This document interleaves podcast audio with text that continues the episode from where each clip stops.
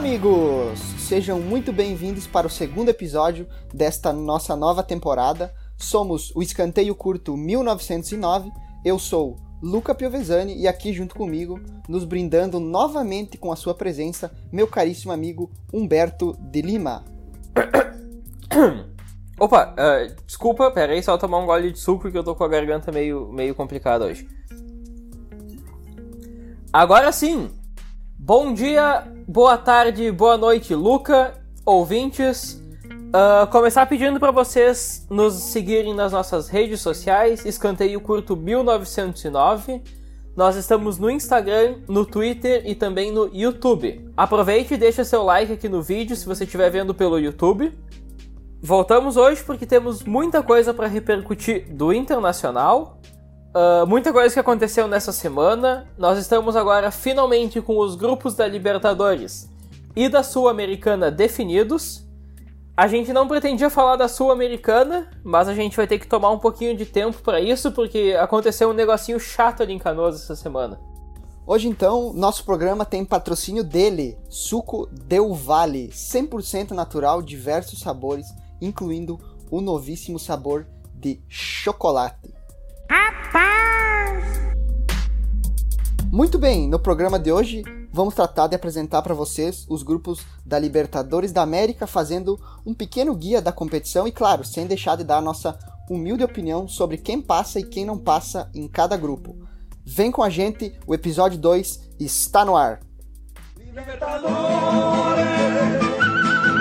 Libertadores.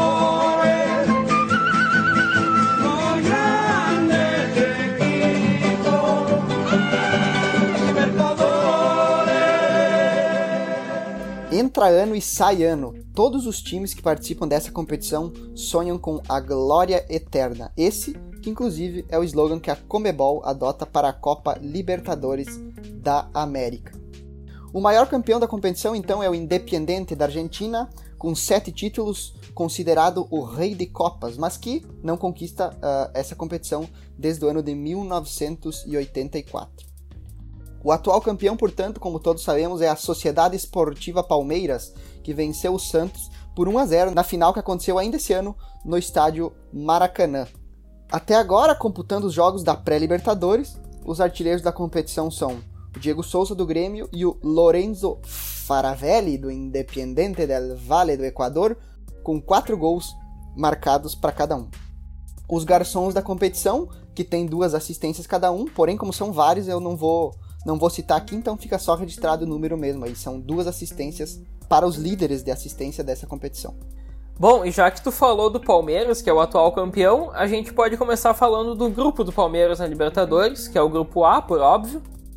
E esse grupo que tem Palmeiras, Defensa e Justiça, Universitário e o classificado na pré-Libertadores do jogo entre Independiente del Valle e Grêmio, que como todo mundo sabe, foi o glorioso Independiente. Uh, não sei qual a tua opinião sobre esse grupo, Luca. Bom, uh, no grupo aí temos o destaque pro Palmeiras, né? Que é o atual campeão da competição e, obviamente, o time mais forte, o elenco uh, disparado, se não, junto com o Flamengo, talvez o elenco mais forte da Copa Libertadores inteira. Então, é o favorito para classificar bem. depois temos, vamos ter uma briga boa, né? Entre Independiente del Valle, que veio da pré-Libertadores, como tu bem citou, e o Defensa e Justiça, que chega com uma moral gigantesca, uh, que é o atual campeão da Copa Sul-Americana e que venceu o Palmeiras agora uh, pela Recopa Sul-Americana nos pênaltis. Então, demonstrou que tem potencial, quem sabe, para incomodar no grupo e também uh, mostrou que pode vencer o Palmeiras, né? Inclusive. E nesse grupo fica o Palmeiras em primeiro e disputando o segundo lugar Independente del Valle e Defensa e Justiça. É, o Palmeiras que tá tendo um início de ano bem legal, né? Perdeu as duas recopas nos pênaltis. Tá, eu, eu acho. Eu sou muito fã do, do futebol do, do Del Valle. E, logicamente, a minha aposta seria Palmeiras em primeiro e Del Valle em segundo. Mas não sei porque eu tô com, com um cutuco ali que o, que o Defensa vai, vai passar nesse grupo e que talvez o Del Valle vai pra Sul-Americana e ganhe a Sul-Americana. Não, não sei porque eu tô com essa, com essa ideia ali. Mas assim, uh, favorito seriam Palmeiras e Del Valle. Só, só pra gente citar, né? O Del Valle, eu, eu já falei que eu sou muito fã do, do futebol deles. E o, o que joga o Faravelli é algo incrível, né? Tu falou que ele é o líder de. ele é um dos artilheiros da competição, mas não só marcando gols, né? Ele dita o ritmo do meio-campo do time. Ele consegue fazer toda, todas as funções que um meio-campista precisa fazer. Ele consegue. Sério, que jogador! Eu acho que o, o Inter, se pudesse fazer um esforçozinho para contratar esse jogador, seria lindo. E, e até o, o nosso co-irmão, né? O Grêmio que precisa de um, de um substituto pro Maicon, que já não, não consegue jogar mais. Não consegue mais jogar, basicamente. Uh, esse jogador se encaixaria muito bem em qualquer time. O Universitário, como vocês puderam perceber, a gente não citou, mas ele também faz parte do grupo. Então é claro que a nossa opinião é que ele vai fazer figuração nesse grupo A. Passando agora para o grupo B, temos o Olímpia, que foi o cabeça de chave, o nosso glorioso Esporte Clube Internacional, também o Deportivo Tátira da Venezuela e o Always Ready da Bolívia. Então, né, nesse grupo nós temos o, o glorioso sempre prontos ali, mas se não acontecer nenhum nenhum absurdo, digamos assim, os favoritos são Internacional e Olímpia, né? O Olímpia mais pela tradição mas eu acho que tanto o Deportivo Tátira quanto Always Ready, os dois não tem, não tem força para incomodar. Claro, o Inter a gente tem que ter cuidado, porque é um início de trabalho, as ideias do Miguel ainda não estão bem implementadas. Tem o problema da saída de bola do Inter, que, que ainda é um problema que nos preocupa, e isso pode complicar nos primeiros jogos. Voltando a falar do Del Valle, né? se a gente olhar a saída de bola que o Inter quer implementar, é a saída de bola que o Del Valle tem. Que, que é uma saída limpa, o time consegue sair jogando muito bem, mas o Inter ainda está longe disso, então eu acho que os primeiros jogos do Inter pode ser um problema. Mas por sorte, o nosso primeiro jogo, agora nessa terça-feira, é contra o Sempre Prontos, que é um time fraco, né? É, com certeza o, o sorteio agraciou o Inter, pelo menos dessa vez, né? Fazia tempo uh, que a gente não tinha, não dava sorte assim em sorteios, né? E Olímpia, com a tradição, três vezes campeão da Copa Libertadores, inclusive o Inter já, uh, já perdeu uma final, né? Pro Olímpia, se eu não me engano, foi no ano de 1989, se eu não estiver equivocado. O Inter acabou sendo vice-campeão justamente pro Olímpia. Então, Olímpia e Inter são os favoritos do grupo. Deportivo Tátira e Always Ready vão brigar aí por um terceiro lugar, provavelmente, para ver quem vai classificar para ir para a Sul-Americana. O Always Ready é o time que uh, mais rico hoje em dia da Bolívia, né? Eles montaram uma pequena seleção dos melhores do campeonato boliviano. Então, imagina, é... imagina o que é a seleção dos melhores do campeonato boliviano. Uh, só, só uma, uma coisa, eles uh, uma informação, foi dada pelo JB Filho em primeira mão, de que o, o, o Sempre Prontos, né? Veio ali no. fazer uma pré-temporada no interior de São Paulo. Jogou contra os times da série A2 do Campeonato Paulista e teve dificuldades. Então, assim, é um time que o, o, grande problema deles é a altitude, que é um negócio complicado jogar a quase 4 mil metros acima do nível do mar. Mas, em questão de qualidade, é um time que o Inter não deve encontrar dificuldades em passar. O Tátira tá sempre presente na Libertadores, mas nunca, nunca passa de figurante, né? Dessa forma, o Inter tem ainda a evoluir, tem os seus problemas, principalmente defensivamente, para evoluir na, na saída de bola, como tu citou. E nessa transição, tem que ser uma transição mais rápida. Mas, uh, de fato, Olímpia e Inter são os grandes favoritos desse grupo. Eu acredito que o Inter consiga passar em primeiro, sim, no grupo e o Olímpia vindo logo em segundo colocado. É, eu acho que tanto o Inter quanto o Olímpia só, só não classificam por culpa deles mesmo, né?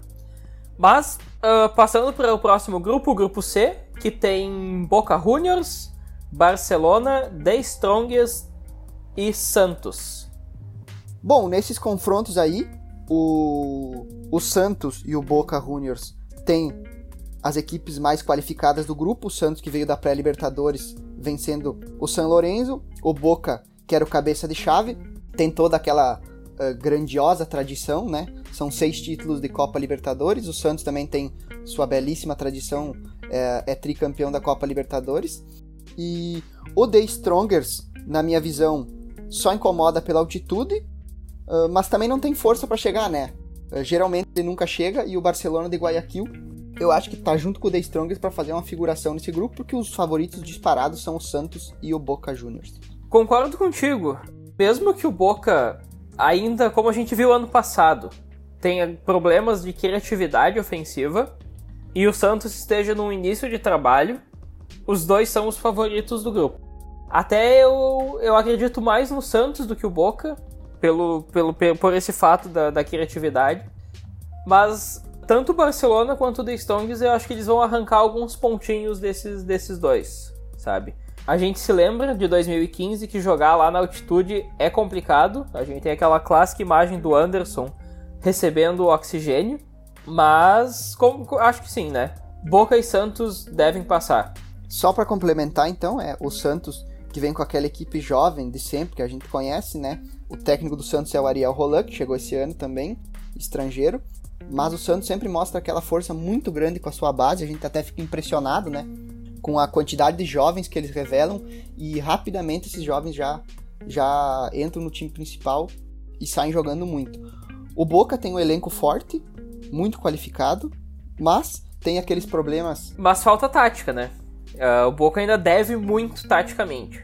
Uh, só só para concluir, né, do Santos, essa questão da base é, é um negócio que a gente pode discutir no futuro, mas é, é realmente absurdo, né?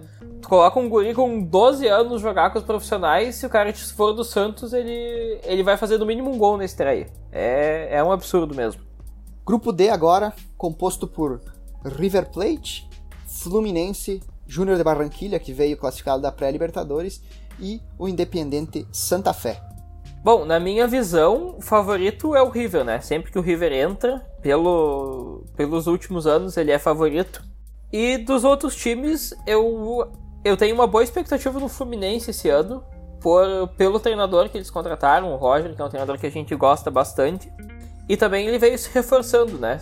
Contratou o, o Abel Hernandes do Inter, uh, contratou o Casares, contratou outros jogadores importantes. E os outros dois times, né, tanto o Independiente Santa Fé quanto o Junior de Barranquilha, não devem apresentar muitas resistências. Claro, Depende muito de como for esse início de trabalho no Fluminense, mas uh, a expectativa é boa nesse grupo. Indiscutivelmente, o grande destaque do grupo é o River Plate. Uh, eu tenho minhas ressalvas um pouco contra o Fluminense. Claro que eles se reforçaram muito bem, né? Uh, trouxeram Juanito Casares, veio do Corinthians, o próprio Abel Hernandes, que veio do Inter, o Bobadilha, que veio do Guarani do Paraguai. São reforços ofensivos. E o Fluminense, com o Roger Machado, com certeza vai, vai ter uma boa evolução. Mas até encaixar esse trabalho, eu acho que o Júnior de Barranquilha e o Santa Fé vão conseguir se equivaler um pouco ao Fluminense. Então eu acho que vai ficar bem disputado esse segundo lugar do grupo. E, na minha opinião, os três têm chance de classificar em segundo. Eu não vejo o Fluminense tão acima assim dos outros. O Júnior de Barranquilha, que tem o Miguel Borja, já conhecido aqui do futebol brasileiro, que jogou no Palmeiras. E também tem o Teófilo Gutierrez, né, que é jogador de seleção colombiana. Então pode ser que de repente incomode um pouquinho o Fluminense. Bom, mesmo que tenhamos o, o craque Borja e o Independente Santa Fé tem o, o, o conhecido Seiras aqui da, da torcida colorada, é isso, né? Se o Fluminense conseguir implementar logo o estilo de jogo do Roger, ele é favorito. Caso contrário, o grupo fica equilibrado. Seguindo então para o grupo E, que conta com São Paulo, Racing, Sporting Cristal e Rentistas. O São Paulo teve um começo muito promissor agora com o trabalho do seu novo técnico, né, Hernan Crespo, que veio do Defensa e Justiça. Uh, uma teve uma boa sequência de vitórias aí. E eu acredito que seja o favorito do grupo, sim, por ter um elenco forte. Não digo equilibrado, porque eu acho que eles têm carências, principalmente na parte da zaga e até no ataque. Mas creio que, que sim, o São Paulo seja o favorito desse grupo, até pela sua grande tradição também, que a gente comenta que nessa fase a tradição pesa bastante. O Racing Clube vem logo depois. Sempre, sempre tem uma equipe qualificada, né? Nunca uma equipe de grande destaque, assim, não tem, não tem nomes tão destacados, mas vem com uma, com uma equipe forte sempre. E frente aos outros dois do grupo, o Sporting Cristal, que é a terceira força, e o Rentistas, que vai provavelmente uh, ficar em último lugar. Não sei se vai conseguir fazer algum ponto ou não mas São Paulo e Racing são os francos favoritos para classificar com tranquilidade nesse grupo. Verdade, não tem muito o que falar nesse grupo, né? Acho que é, é, é isso mesmo. São Paulo e Racing e os outros. O Sporting Cristal arrancar algum ponto, mas o Rentistas, olha, só, só com o Banco Central mesmo ajudando. Indo para o grupo F, temos o Nacional do Uruguai, time do nosso queridíssimo Andrés Nicolas D'Alessandro, completando o grupo Atlético Nacional da Colômbia, Universidade Católica do Chile e Argentinos Júniors, obviamente, da Argentina. Bom, uh, pelo time que o Nacional montou esse ano, né, contratou alguns reforços interessantes, como o próprio D'Alessandro que tu citaste e o, o Leandro Fernandes, que é o jogador do Inter, que, que para uma Libertadores eu acho um jogador interessante, embora a gente não tenha visto ele jogar muito. Uh, por isso eu acho que o Nacional é o favorito do grupo. E aí dos, dos outros eu não, não tenho um palpite, assim, vou, vou ter que ficar em cima do muro. Universidade Católica, que tá sempre disputando a Libertadores, mas nunca, nunca anima muito a sua torcida. Uh, Argentino Juniors também, né, sempre disputando, mas não, não vejo com uma grande força. Talvez o Atlético Nacional, por ter passado bem na pré-Libertadores, eliminando o Libertado Paraguai, e por ter um, um elenco bem bem montado, digamos assim. Uh, time esse que tem o, o, Jonathan Alves, jogador que jogou aqui no Inter e que, de certa maneira, é um, é um destaque sul-americano. Então acho que eu ficaria com Nacional e, e Atlético Nacional.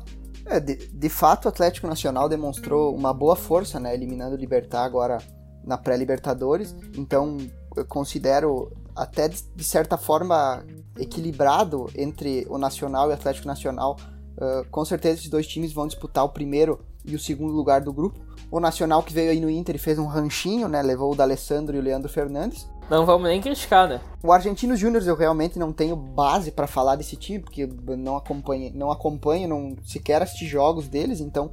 Mas a gente sabe que não tem grande destaque nem no campeonato nacional, então não vai uh, conseguir fazer frente nessa Libertadores.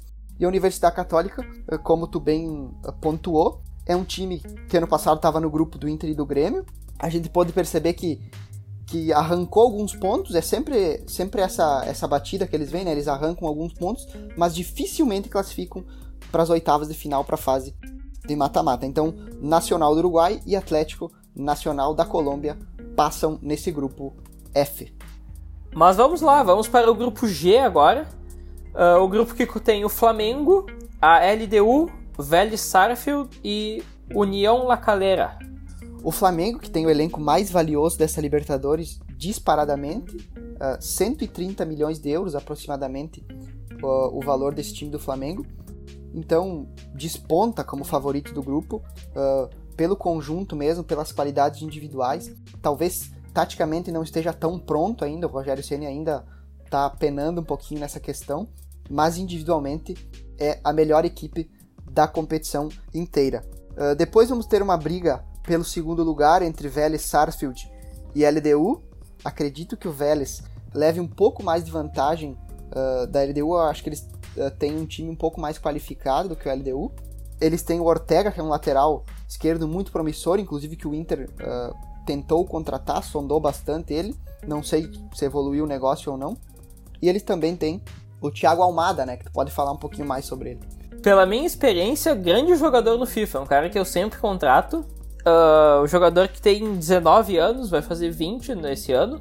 Mas é uma das grandes promessas do futebol argentino, um meia uh, bem habilidoso. Agora falando né, na vida real, não só no FIFA, é um meia habilidoso mesmo. Uh, tem mostrado muita qualidade. É, e por coincidência, agora nesta semana surgiu a notícia de que o Flamengo tem interesse no jogador, no Thiago Almada, e poderia, quem sabe, fazer fazer um investimento nele. Então, realmente tem que ficar de olho nesse jogador do Vélez aí. Não sei se o Flamengo seria melhor, o melhor caminho pro, pro Thiago Almada. Eu acho que ele já poderia ir para Europa pelo, pelo que vem demonstrando no Vélez. Complementando do grupo, como tu disse, Flamengo é, é o favorito, né, pelo investimento. A LDU sempre marcando presença na Libertadores, mas sendo um figurante. E Vélez Sarfield deve, deve passar, assim, pelo, pelo bom elenco que eles têm. Não temos muita discussão sobre esse grupo, podemos passar para o grupo H. Finalmente, chegando no último grupo, é, o grupo H, composto por Clube Atlético Mineiro, América de Cali, Cerro Portenho e La Guaira. Pelo investimento, o Atlético Mineiro certamente é um dos favoritos, apesar de não ter ainda ajustado bem o time com o Cuca, né? As contratações do Hulk e do Nacho uh, certamente agregaram muito ao time, mas o Cuca como treinador tem algumas restrições da minha parte e até agora o time não se acertou muito. Mas ainda, ainda temos um, um tempo de trabalho. E em segundo colocado, acho que Cerro Portenho é, é a grande força desse grupo, né? É, o Cerro Portenho, que foi o cabeça de chave no grupo, então, obviamente, ele tem, tem um destaque maior perante aos outros aí, junto com o Atlético Mineiro. O Atlético Mineiro, como tu bem falou, dá esse elenco qualificadíssimo nas mãos do Cuca é bem complicado, porque a gente sabe que, que o Cuca, taticamente, não é lá essa grande coisa. O pessoal chama o estilo de jogo dele de Cuca Ball, né? É aquele balão para frente e seja o que for, né?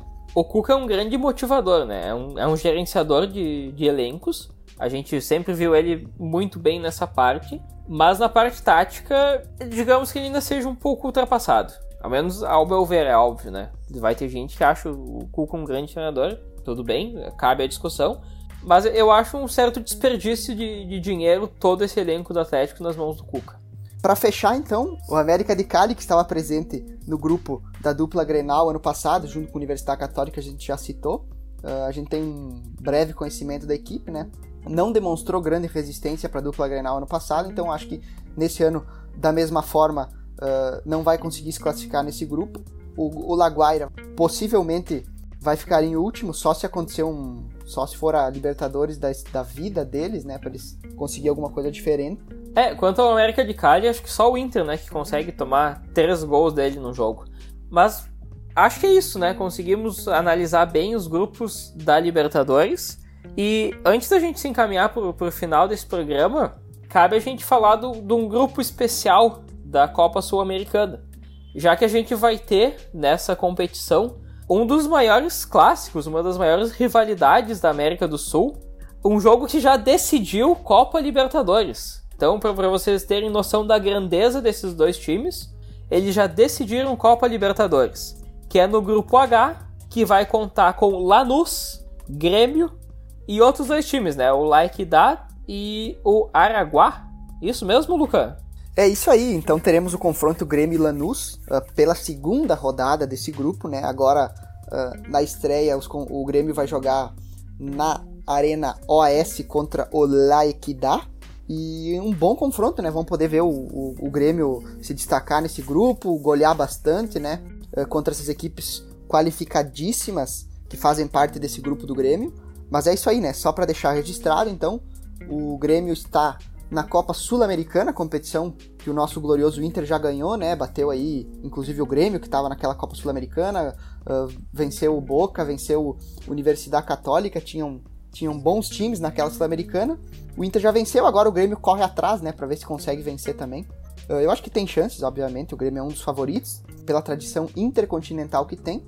Lembrando que classifica apenas um time no grupo, né? Não são dois, não são dois times que classificam como na Libertadores, é apenas um time. Dessa forma, o Lanús talvez incomode, mas eu acho difícil. Eu acho que o Grêmio classifica, mas tem que ficar de olho, porque classificando apenas um time, qualquer tropeço pode ser que, que, que não passe do, dessa primeira fase aí, não. É, essa parte de só um clube classificar por grupo é realmente complicada. E vai depender muito de como o Grêmio se ajustar no novo trabalho. Porque se demorar muito para implementar um estilo de jogo, dali a pouco o Lanús pode incomodar. Mesmo não sendo aquele grande time de 2017. E já que a gente falou sobre isso, sobre trabalho novo no Grêmio, o Grêmio que demitiu o treinador Renato Portaluppi depois de dois ou três anos tendo resultados bem abaixo, digamos assim. O que tu enxerga para esse novo treinador do Grêmio, Luca? Tu tem alguma, alguma opinião, alguma sugestão? Olha, primeiramente eu queria dizer que como colorado eu fiquei triste com a demissão do Renato, né? Já faziam pelo menos dois ou três anos que a equipe do Grêmio não jogava nada. E o desgaste já vinha grande, né? Por parte da torcida, direção, o Renato tava, tava meio complicado já. Porém, o que estava mantendo o Renato nesses últimos tempos era vencer o Grenal, e isso não, não sustenta a equipe, né?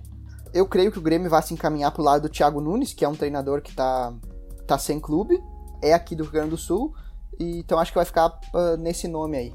Como Colorado, me empolga muito o nome do Thiago Nunes. Não por achar ele um treinador ruim e tal, mas porque eu acho que o trabalho dele demanda paciência, coisa que tanto a torcida do Grêmio quanto a imprensa gaúcha não tem.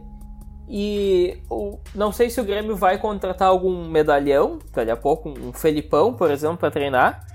Até porque o elenco do Grêmio, com jogadores cascudos, talvez não, não aceite um treinador muito jovem, né? A gente vê o, a gente viu no último jogo o Maicon e o próprio Matheus Henrique, por exemplo, querendo mandar no, no time. Mas, claro, a menos que o Grêmio venha, venha buscar algum nome estrangeiro.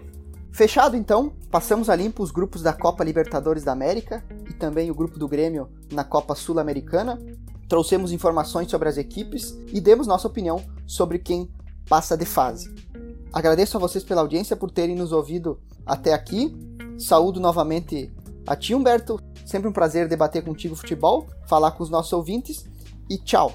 Então é isso. Sigam-nos nas redes sociais, Instagram, Twitter e YouTube, Escanteio Curto 1909.